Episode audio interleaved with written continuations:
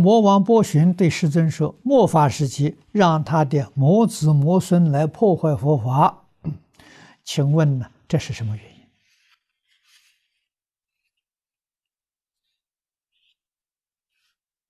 这个原因，我想，你只要冷静去想一想，你就明白了。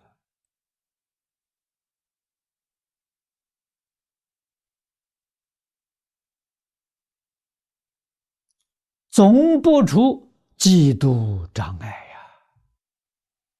啊，释迦牟尼佛当年在世，波旬对佛就看不顺眼。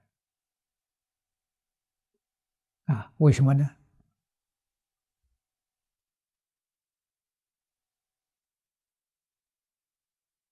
佛的名气太大了，超过他。众生对释迦牟尼佛的恭敬。超过对他，啊，供养也超过对他，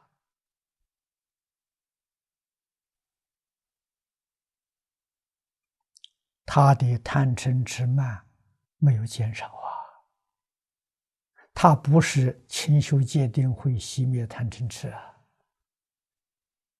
啊，他是什么呢？他真的勤修戒定慧。没有断灭贪嗔痴，所以他的戒定会变成福报，变成福德，啊！佛法的勤修戒定慧的目的是熄灭贪嗔痴，所以成就的是功德，成就的是智慧，不一样啊！啊，佛对于魔，啊，对于魔王，啊，他的神通法力。福报。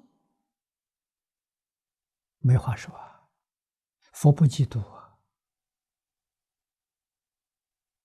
啊，佛弟子也不嫉妒啊，啊，比什么都清楚啊，啊，因为佛弟子不要这个东西，啊，他要修苦行，啊，苦行里面不会增长贪嗔痴。啊，这福报里面呢会增长。